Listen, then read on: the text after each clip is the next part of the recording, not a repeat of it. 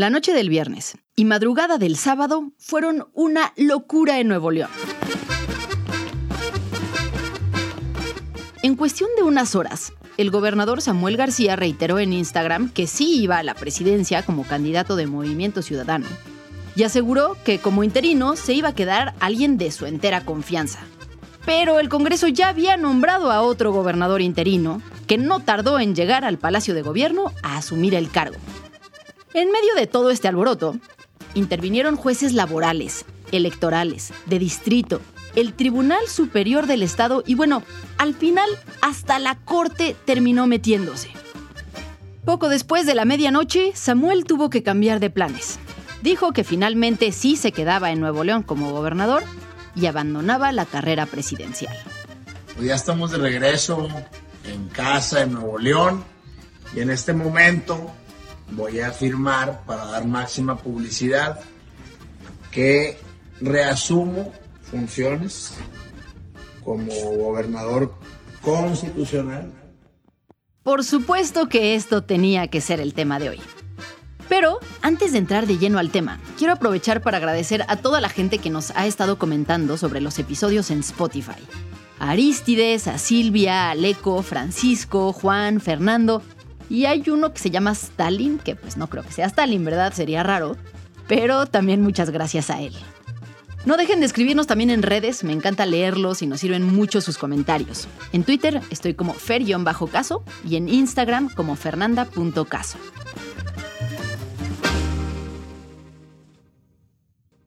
Bueno, y ahora sí, regresemos al tema de Nuevo León. Hoy tenemos claro que Samuel García ya no va a ser el candidato presidencial. Pero por un momento nos tuvo en ascuas y realmente nadie sabía quién estaba gobernando. ¿Es esta la primera vez que un gobernador se va de candidato en Nuevo León? ¿O estamos ante un caso de política de vu? Política de vu. Pueblo de México. Protesto guardar y hacer guardar la constitución política y las leyes que de ella emanen. Y si así no lo hicieren, que la nación me lo demande.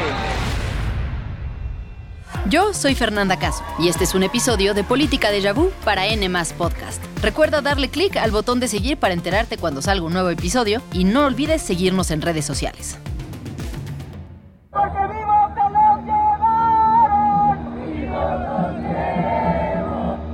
No fue hace tanto tiempo. El año era 2015 y México atravesaba, para variar, una profunda crisis política. El presidente de la República, Enrique Peña Nieto, estaba como ausente y su gobierno se movía casi por inercia. La combinación del escándalo de corrupción de la Casa Blanca, junto con la tragedia de Ayotzinapa unos meses antes, habían terminado de desestabilizar su administración. Y la debacle del gobierno había arrastrado consigo la credibilidad de los partidos, de todos los partidos, tanto el PRI como la oposición. Y es que justo ese sexenio, los partidos habían trabajado juntos en las reformas que el presidente había impulsado, en el famoso Pacto por México. Muy buenas noches. Llevamos meses escuchando hablar del Pacto por México, esa coalición o acuerdo entre partidos antagónicos que ha logrado ya dos reformas constitucionales y que pretende otras. Por si fuera poco, en los estados las historias de corrupción se repetían. Las elecciones intermedias se acercaban y la gente no quería saber nada de los partidos. En este escenario sucedía además algo importante. Por primera vez en la historia sería posible competir en una elección como independiente. Es decir, por primera vez podía haber candidatos sin partido político, gracias a una reforma legal que se acababa de aprobar. Naturalmente, ya había varios que pensaban aprovechar esta oportunidad. El más famoso de ellos estaba al norte del país, justamente en Nuevo León. Él es independiente, no tiene el apoyo de ningún partido, pero tiene a su gente y esta no la pierde por ningún motivo. Debajo del sombrero hay un bronco sincero sin dinero es todo un caballero. Votemos por el bronco.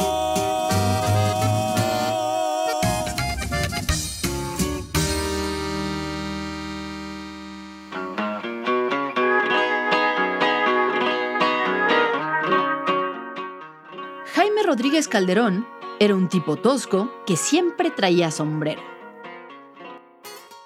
Alto, moreno y de facciones gruesas Montaba caballo y se vestía de jeans y chamarra o chaleco de cuero. La imagen que proyectaba era como la de un justiciero, y de ahí su apodo, por el que casi todos lo conocían, el Bronco.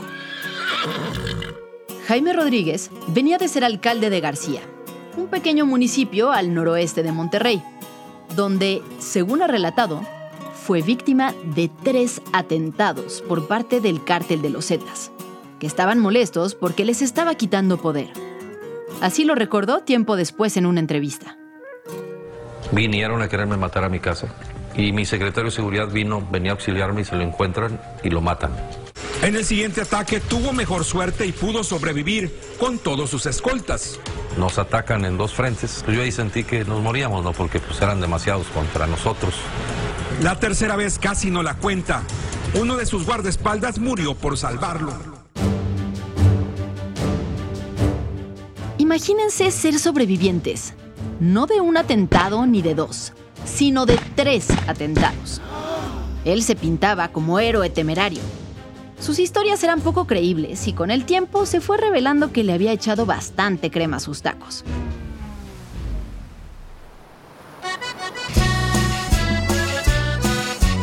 Pero el caso es que en las campañas del 2015, el Bronco era todavía este ser medio mítico, que despreciaba la clase política, resolvía los problemas con sus propias manos y era capaz de tomar hasta una pistola para enfrentar personalmente al crimen si era necesario.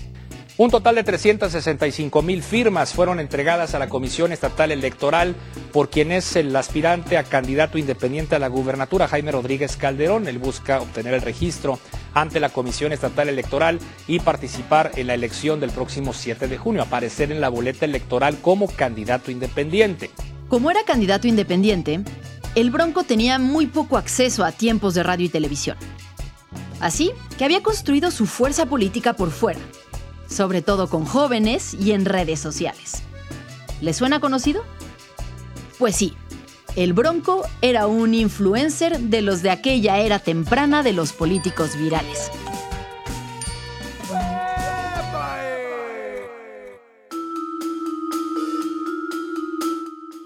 Y encontró una forma distinta de hablarle a los votantes.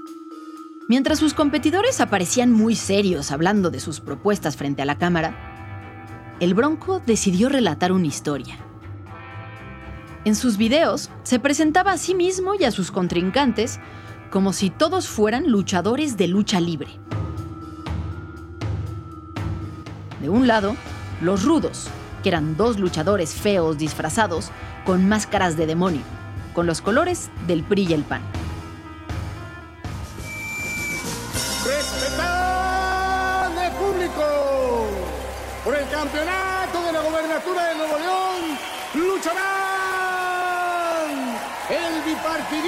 Azul y rojo. Del otro lado del ring aparecía un enmascarado valiente, vestido con su chamarra de cuero, tal como el bronco. En la esquina opuesta, ataviado con cerebro, corazón y carácter, un ciudadano libre, un bronco sin miedo.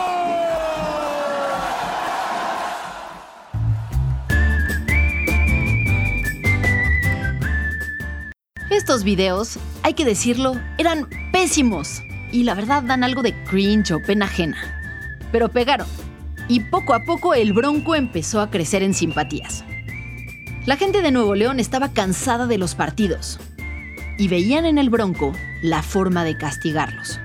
Sin embargo, aunque el apoyo en las calles era abrumador, la mayoría de las encuestas no reflejaban esta realidad.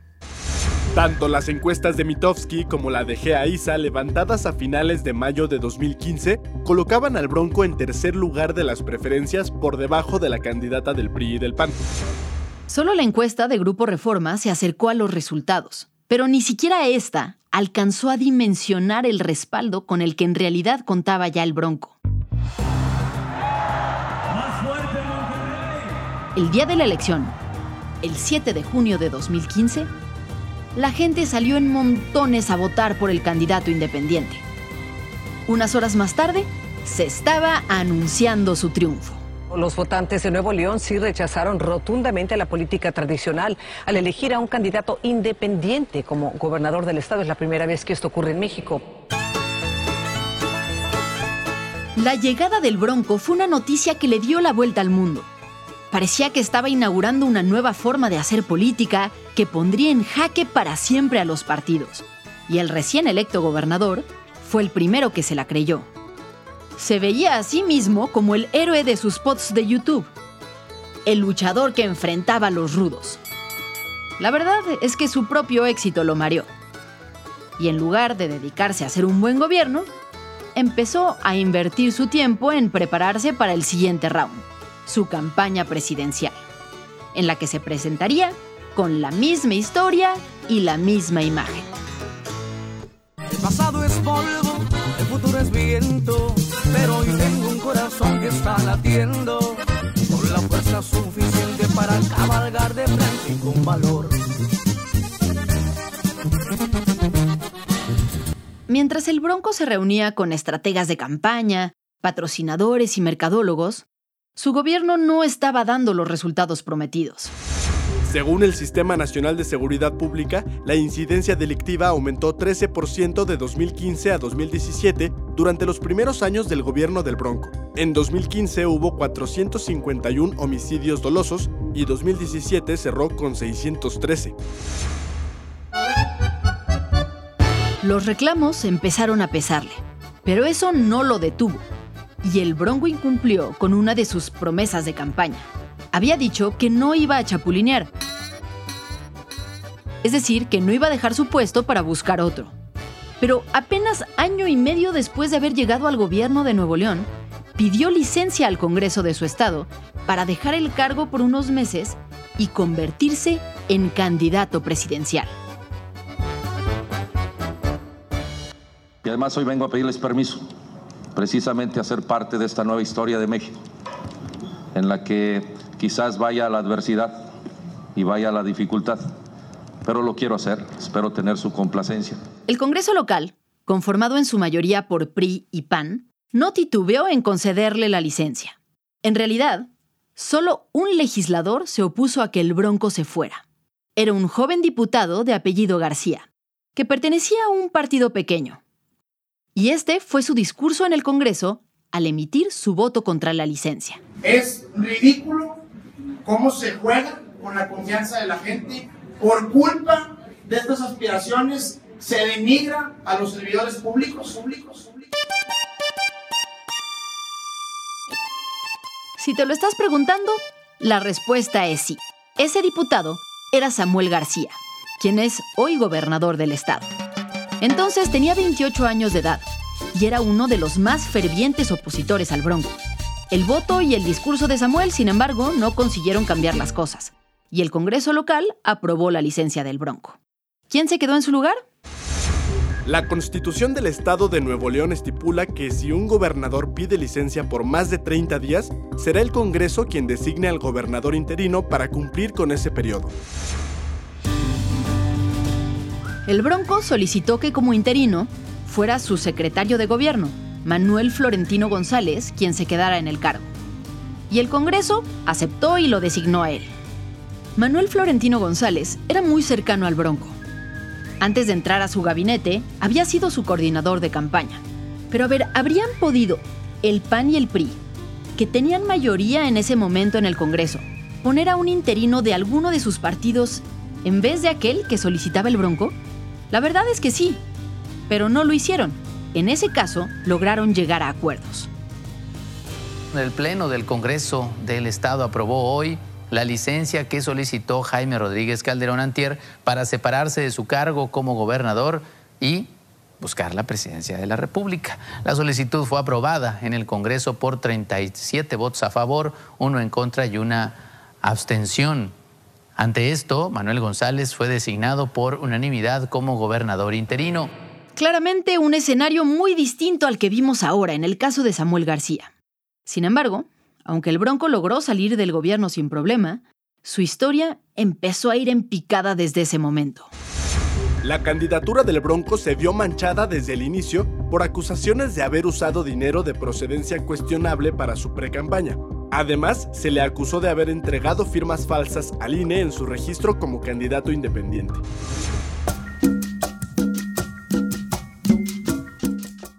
El escenario había cambiado radicalmente entre 2015 y 2018. Mientras que en 2015 él era un personaje fresco, en 2018, para los ojos del público, él era un político más, que no había dado los resultados que prometió en su estado. Por otro lado, la imagen de los partidos había cambiado. Morena había surgido como una potente fuerza en la que la gente creía, con López Obrador a la cabeza. Él era el nuevo candidato antisistema. La ola a favor de los independientes se había terminado. El Bronco entonces empezó con las ocurrencias en campaña. Propuestas desquiciadas. Tenemos que mocharle la mano al que robe, así, de simple. Yo presentaré una iniciativa al Congreso, a ver si los diputados de ellos se atreven a aprobarla.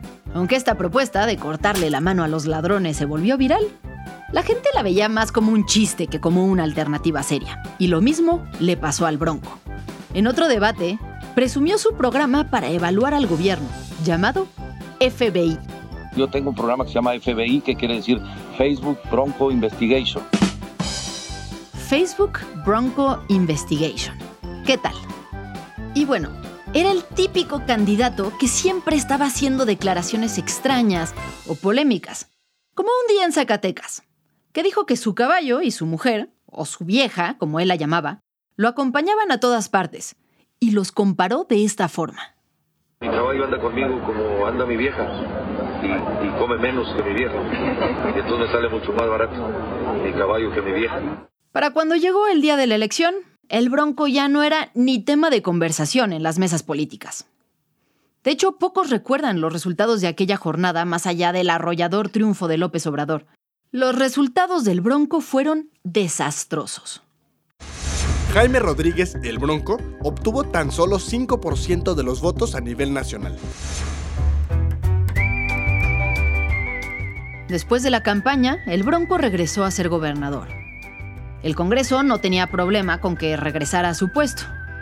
Bueno, salvo un político joven que creía que el Bronco no debía volver. Imagino que ya saben quién es. Aquí lo que decía en una entrevista para el financiero que no vamos a permitir que Jaime Rodríguez regrese. El Bronco nos dejó morir, nos incumplió, faltó a su palabra y eso nos dolió a los leonoleses. Pues así como lo escuchas. Samuel García, el que no quería otorgarle la licencia al Bronco para que compitiera por la presidencia, luego no quería dejarlo volver a su gobierno. El Bronco, sin embargo, sí volvió al cargo y tuvo un gobierno para el olvido, cargado de acusaciones de corrupción y malos resultados. Samuel García en esos años se volvió senador, o senatore, como se hacía llamar, y después gobernador. Pero las tensiones entre él y el Bronco no terminaron ahí. Samuel denunció al Bronco por desvío de recursos públicos para su candidatura independiente. Y el 15 de marzo de 2022, se anunció la detención del Bronco. Iría tras las rejas.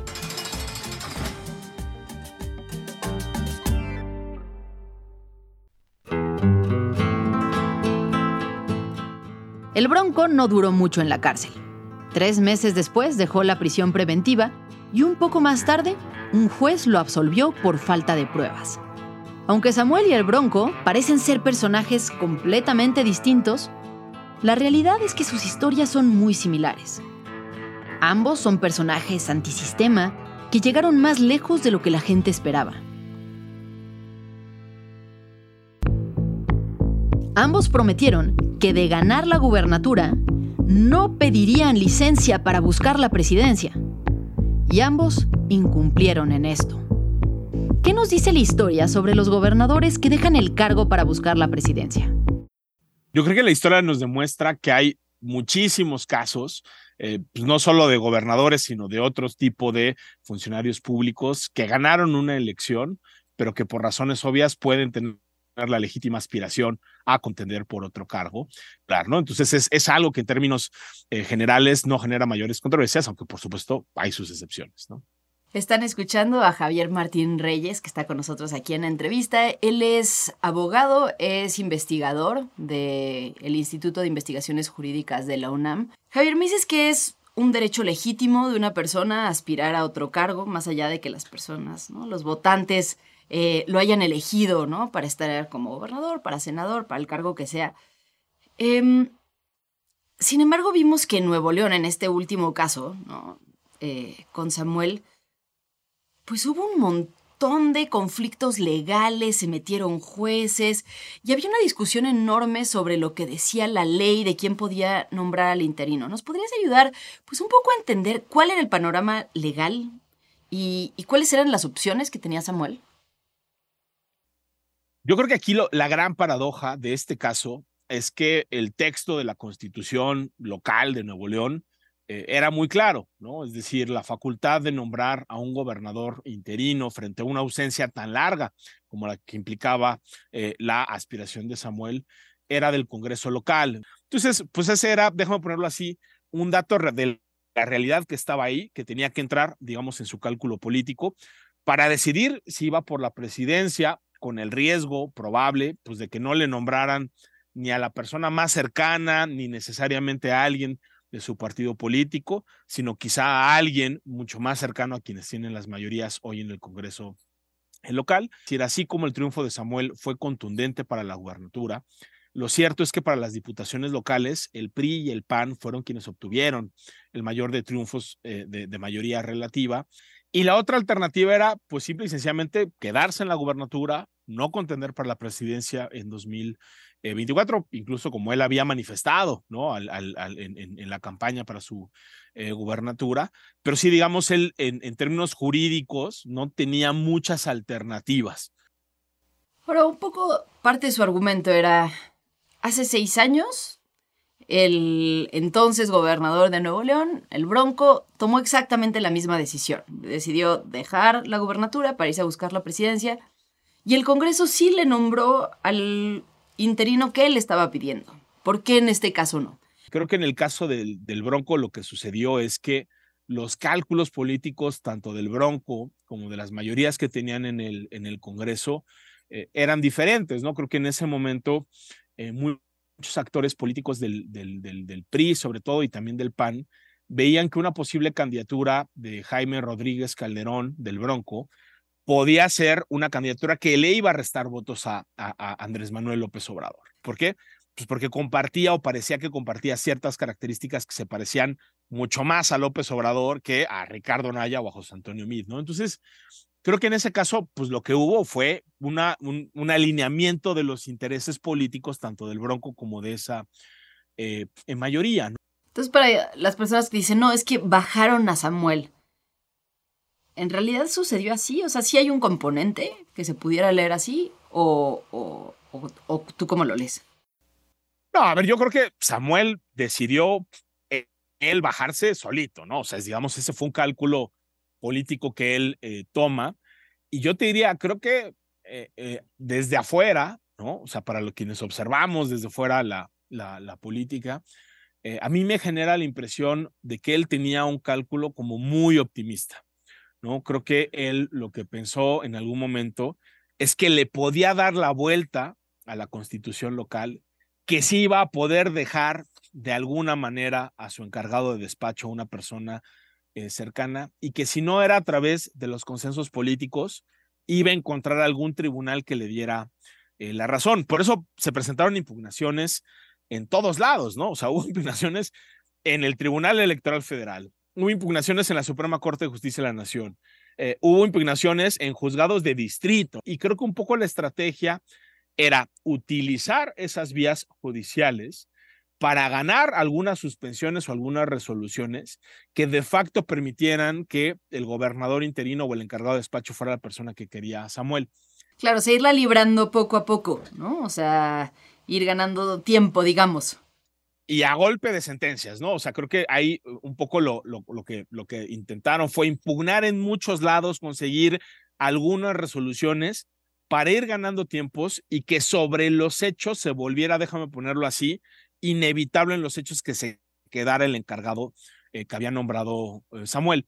Creo que esa apuesta la mantuvieron hasta que viene esta decisión del ministro Laines, donde es, digamos, de una eh, claridad brutal, ¿no? O sea, si uno lee el, boletín de prensa que publica la Corte, pues ya a altas horas de la noche, Laines lo que dice es, a ver, es un hecho notorio, pues que le toca al Congreso local hacer el nombramiento, el Congreso local ya lo hizo y ya no hagan ninguna designación. Independientemente de cuál sea la denominación, ya no más designaciones. Vamos a darle estabilidad. Creo que al venir de la máxima autoridad judicial del país, que es la Suprema Corte eh, de Justicia, y al ser una eh, determinación tan clara, eso le cerró precisamente a Samuel la posibilidad de seguir presentando impugnaciones, porque yo creo que eso ya iba a ser muy difícil. Y creo que es ahí donde toman la determinación de decir, nos regresamos, porque si no, sí se va a quedar eh, el interino. No sabemos cuál es el cálculo político exacto que, que, hicieron, pero sí te diría, creo que es, es muy revelador que hayan renunciado a la posibilidad de tener eh, pues a un candidato que prometía muchísimo, de que al final dijeron, preferimos quedarnos con el gobierno de, de Nuevo León durante seis meses renunciamos a la posibilidad de incrementar muy significativamente la votación. Yo diría, no solo para la elección presidencial, ¿no? O sea, lo, que también sabemos y está medido es que las candidaturas presidenciales de alguna manera arrastran también las votaciones de las otras elecciones. Yo creo que ese era el cálculo de movimiento eh, ciudadano. Pero, digamos, regresando a la pregunta, pues yo creo que no, o sea, nadie bajó a Samuel. lo, lo que pasa es que a Samuel creo que no le salió el cálculo político y, jurídico que tenía sobre cómo se iba a resolver esto. Ahora, después de que Samuel decide que no va a buscar la presidencia, que quiere regresar al gobierno, vino otra discusión, que era si podía o no podía volver al cargo, a quién le tenía que avisar, si el Congreso lo tenía que autorizar o no, si le podían negar el regreso. Ya deja tú eso. Si el hecho, por el hecho de gobernar, estaba cometiendo un desacato y estaba violando la ley. Em, ¿Cómo ves esta discusión? yo, yo veo como, como dos dimensiones de la discusión, una de fondo y otra de forma. Eh, yo creo que hay en el tema de fondo eh, una pregunta que era si podía regresar o no podía regresar, es decir, si él tenía el derecho. Eh, y a mí sí me sorprendió ver a muchos actores políticos que quizá no lo decían abiertamente, pero sí jugaban con la posibilidad de decir, pues si el Congreso no se la aprueba, en una de esas no regresa y él se queda fuera eh, seis meses, ¿no? Yo creo que esa es, es, una posición muy difícil de sostener, ¿no? O sea, es decir, Samuel García es un gobernador, como todos, que fue electo por voto popular, que tiene una innegable legitimidad democrática y que tiene la obligación de desempeñar ese cargo, ¿no? Eh, se fue de licencia, sí, para ejercer otros derechos de participación eh, eh, política, pero sí creo que el hecho de que él haya optado por esa licencia, eh, pues ni le quita su obligación ni le quita su derecho. había una discusión, yo diría, creo que interesante, sobre la forma en que debía o podía regresar.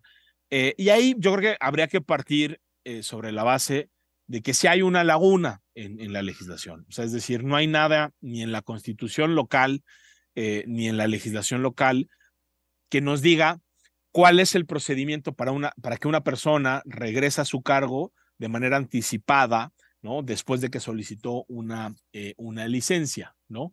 Eh, hay, yo te diría, pues un argumento que a mí me parece atendible en el sentido de que quizás sí era importante que pasara por el Congreso, no tanto para decidir si regresaba o no regresaba, porque yo estoy convencido de que tenía el derecho para regresar, pero sí para darle orden al regreso. ¿No? Yo creo que lo que Samuel tenía que hacer era avisarle al Congreso y creo que eh, lo que tenía que hacer el, el, Congreso era determinar a partir de qué momento eh, eh, regresaba. ¿no? De, ellos, yo creo con sinceridad que las, que las dos alternativas son defendibles y hay buenos argumentos de un lado y del otro, pero sí creo que en el tema de fondo, él tenía el derecho a regresar y sí creo que la otra alternativa era muy perversa, es decir, dejarle a los congresos locales la decisión sobre si una persona que fue electa por voto popular puede regresar o no puede regresar, yo creo que puede generar unos incentivos muy perversos. Eso sería muy, muy peligroso.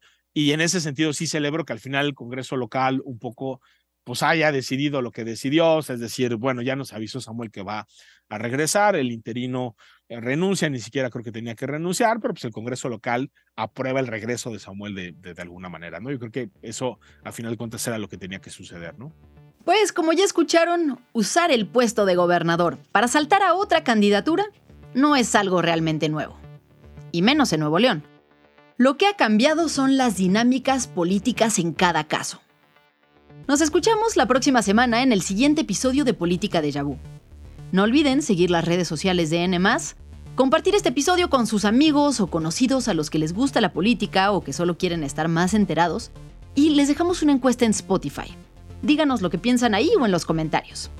Y si quieres saber más del tema que hablamos hoy, te dejamos algunas ligas en la descripción del episodio. Que tengan una gran semana.